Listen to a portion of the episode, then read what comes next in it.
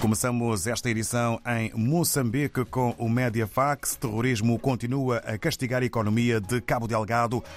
Este é um tema e um assunto que resulta eh, no título com letras garrafais. Cabo Delgado não conseguiu passar a fasquia de 25%. Ainda na capa do Mediafax moçambicano, continuam a atacar aldeias de Cabo Delgado. Vulcão 4 não demove terroristas.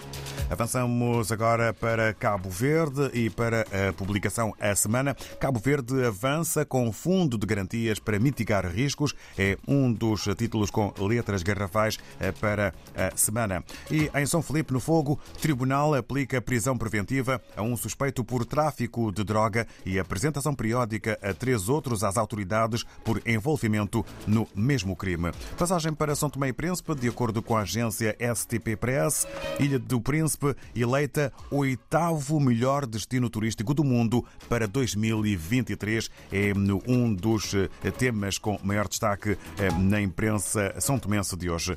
E Ministra da Educação, Cultura e Ciências preside o ato central do Dia do Rei Amador.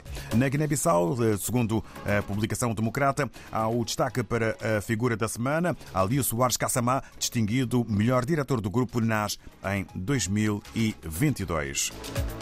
No Brasil, recai hoje o foco sobre o jornal O Globo e ligações perigosas. Mais um acusado de chefiar milícia na Baixada Fluminense tem conexão com Daniela Carneiro, ministra do Turismo. Justiça afirma que réu impõe o terror em bairros de Belfort Roxo, onde pediu votos para a então candidata à Câmara.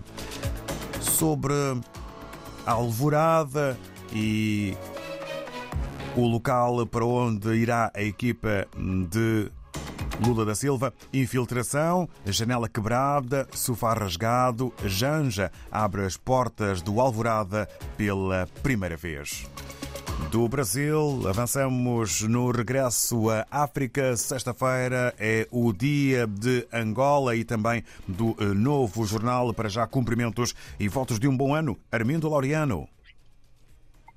Bom dia, bom dia David e bom dia aos ouvintes da RDP África uh, para todos, né? uh, votos de um bom ano de 2023. Muito obrigado, que seja um ano com saúde e, acima de tudo, bons acontecimentos e notícias.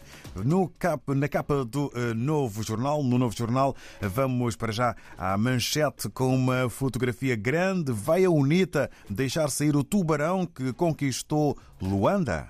É a pergunta que, Luanda. no fundo, é a manchete. É, pois, uma manchete é o da Nelita Quick, que é, que é até agora o primeiro secretário provincial da UNITA em Luanda.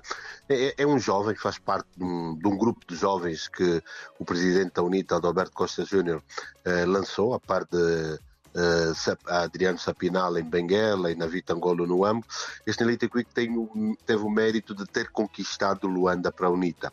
Uh, a UNITA na, nas eleições venceu em três províncias, né, em Luanda, no Zaire e Cabinda, e ele foi o grande obreiro desta, desta vitória uh, da UNITA em, em Luanda. Fez um grande trabalho de mobilização, de contacto com as massas, é um grande mobilizador, e então agora a, a estratégia da, da UNITA é, vale para a Jura. A Jura é a Juventude Unida, a Revolucionária da UNITA, é o braço juvenil da, da UNITA. Eles têm um quinto congresso marcado para março deste ano. Uh, o atual secretário-geral é deputado da Assembleia, não pode concorrer à sua própria associação devido a imperativos estatutários e então o que nós temos a informação é que a aposta da UNITA para a Jura, para a Juventude, para o Braço Juvenil, é na Elita Quick. Ele deixará de ser o primeiro secretário da UNITA em, em Luanda e vai agarrar esta parte juvenil para ter também faz parte de uma estratégia da UNITA que é de congregar a juventude a nível nacional. Os jovens tiveram um papel muito importante nessas eleições. É, maior, é o maior universo votante e a estratégia está virada para aí. E o que parece é que Adriano Sapinala, pelo bom trabalho que fez em Bengala, poderá vir para Luanda para ocupar o lugar da Elite Week. Isto é só daquilo que o Novo Jornal tem, o começo de uma estratégia da UNITA já a pensar nas eleições autárquicas e não só. Que também poderá chegar à estrutura feminina da UNITA, em que eles poderão colocar uma liderança muito mais jovem e também no, no, hoje com os mecanismos de tentar mobilizar, quer seja por via das redes sociais, eles utilizam muito esse mecanismo, quer seja de um contacto muito mais próximo, muito mais aberto para para, para, para com os eleitores. E também faz parte de uma estratégia, já que Luanda tem Manuel Homem, antigo ministro da Comunicação Social, como governador em Luanda e primeiro secretário do MPLA, eles fazem essa jogada, ele passa para a, juventude, para a parte da juventude da UNITA e vem outro para disputar com o Manuel Homem. Isso também porque a JMPLA, que é o braço juvenil do MPLA, está tem sido muito ofuscada. A atual liderança não consegue tirar o, a juventude de um certo marasmo, não consegue mobilizar, não consegue incentivar. Então, é, este, é esta manchete que nós temos destas mudanças que se vão fazendo já uh, a pensar já naquilo que vem aí, autárquicas, e mesmo até 2027. Questões. Avançamos agora para um número que pode fazer pensar. O país terá investido 80 milhões de dólares na compra de gato por lebre. Ora, que compra terá sido esta? É mesmo isso. Isto é uma vergonha, que é uma vergonha nacional, podemos chamar, na nossa parte, e também internacional, porque isto envolve dois países. Uh, uh, há uma coisa que é, o país há algum tempo fala da aposta na, na, investigação pesqueira. Isto até parte do Plano Nacional de Pescas, que se tem de dois, o plano vai de 2023 a 2027. São cinco anos. E é uma estratégia que exige um esforço na capacidade do Estado continuar a fazer o trabalho. Mas é claro que é preciso uma grande aposta na investigação. E o governo angolano, eh, agora, nesta altura, o presidente esteve eh, no final do ano passado no Reino da Noruega e uma das coisas que levou na agenda é isso: o governo tem estado a dialogar com o Reino da Noruega para eh, para definir o futuro do chamado Baía Farta. Baía Farta é o nome deste navio. Isto é um navio para investigação científica, é um navio oceanográfico. É. E, e esta é uma história, estamos a falar de um navio, David, que foi adquirido ao Reino da Noruega pelo valor de 80 milhões de dólares isto em 2019, e que agora eh, se tenciona devolver, vai ser devolvido entre aspas, porque ela apresentou problemas logo na viagem inaugural da Noruega para, uh, para Angola, de Oslo para Luanda em 2019.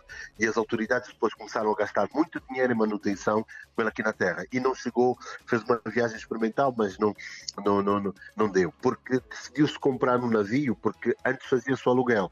O aluguel um navio desses tem custos, por exemplo, entre 60 e 80 mil dólares dia. E teria que ficar num período de, cada vez que fizessem, ficava três meses e eles decidiram comprar. E agora, o que sabemos é que há negociações entre Angola e Noruega e que se vai definir a possibilidade ou não do fornecimento de um outro navio, porque agora está-se a definir de que lado é que está a culpa, quem é que vai pagar as faturas, que não são poucas, as faturas da compra, se foi subfaturado, as faturas da manutenção e tudo. E o certo é que este é um navio importante. Nós temos, temos tido um problema que agora se definiram cotas para a pesca do carapau, eh, da sardinha, porque o nosso mar eh, não se consegue controlar e andam navios chineses, russos, aqui que pescam a granel, levam tudo. E esses navios eram importantes nesse trabalho para perceber que quantidade de peixe é que tem, onde é que está, onde é que está, para fazer todo um trabalho.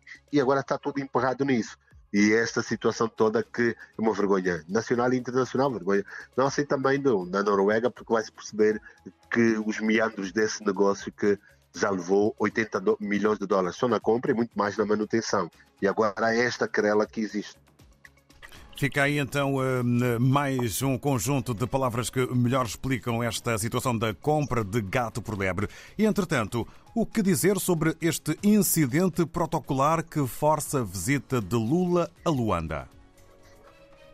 Uh, eu acho que também isto uh, passou por aí. O que aconteceu é que Lula uh, foi investido, tomou posse no dia 1 e no dia 2 ele programou, tinha anunciado que iria manter um, reuniões bilaterais com 17 líderes de delegações.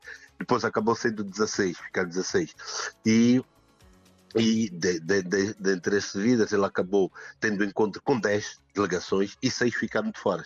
As delegações que ele teve foram até com o presidente de Portugal, o rei de Espanha, o presidente da Guiné-Bissau e grande parte de presidentes aqui dali da América do Sul.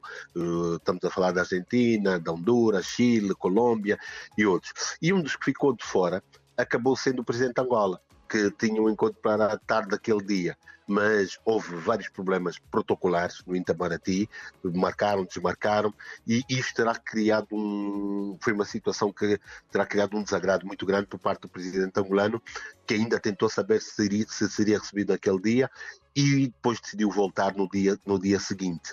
E, e, então, nos meios diplomáticos, políticos e diplomáticos de Luanda e de Brasília, houve aqui um, choque incidente e foi também muito falado por aqui. E depois, o que aconteceu Uh, por causa disso, Itamaraty disse, Lula uh, escreveu que foi uma questão de tempo e não sei o quê. O que acontece é que ele, as audiências eram para 30 minutos, mas ele acabou tendo uma hora com, com o rei de Espanha uh, e uma hora com o presidente da Argentina, extrapolou. Mas também Lula tem quase 80 anos. Lula já não é o mesmo de 20 anos. Isso também estava completamente cansado por causa dessas maratonas. Mas o que houve é que na quarta-feira houve um telefonema do Lula para João Lourenço. E nesse telefonema, Lula fez uma explicação. Depois a presidência angolana diz que anunciou isso. Lula fez uma explicação, justificou-se do incidente e o resto. Mas o que não falou é aquilo que nós trouxemos aqui para o Novo Jornal.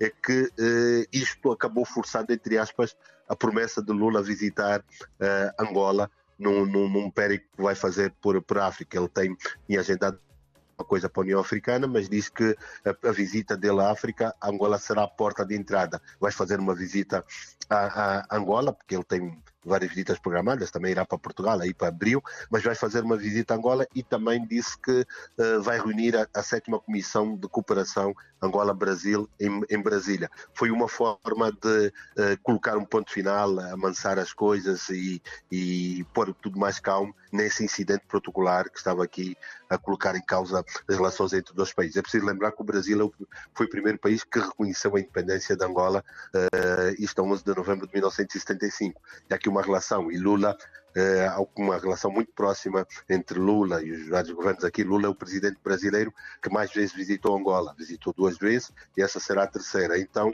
além do facto do presidente São Lourenço eh, ter a, de Angola ter a presidência da CPLP, ele também estava nessas vestes. E isto é importante, já que Lula falou da necessidade do Brasil voltar a olhar para determinadas organizações, e uma delas é a CPLP, valor da língua e pela força que tem. Então, é esta informação que aqui que na primeira visita, e prometeu ainda no primeiro trimestre desse ano, nos próximos de, três meses, eh, irá, quando visitar a África, a porta de entrada será então eh, Angola. É um, como os contornos dessa coisa toda. Foi um tiro, foi uma, uma forma de corrigir um tiro, um, um mal, de certa forma, como se disse alguém, um mal que veio por bem. E foi a correção do tiro e foi esse anúncio que ele fez no, no telefonema da informação que nós temos, mas que não foi divulgado e que isso já começa a ser tratado entre o Itamaraty e, e o MIREX, eh, que é a sede do, do, das relações exteriores, a sede das relações exteriores do Itamaraty no Brasil e o MIREX em Angola. Obrigado, Armindo Laureano. Votos de uma boa jornada nesta sexta-feira. Um abraço para toda a equipa do Novo Jornal Encontro Marcado. Depois de votos de um bom fim de semana, Encontro Marcado para a semana. Um candando. Um candando, um grande abraço. Estamos juntos. Estamos Valeu. juntos. Obrigado, um abraço. E assim ficamos a saber tudo aquilo que podemos ler nas páginas interiores do Novo Jornal em Angola.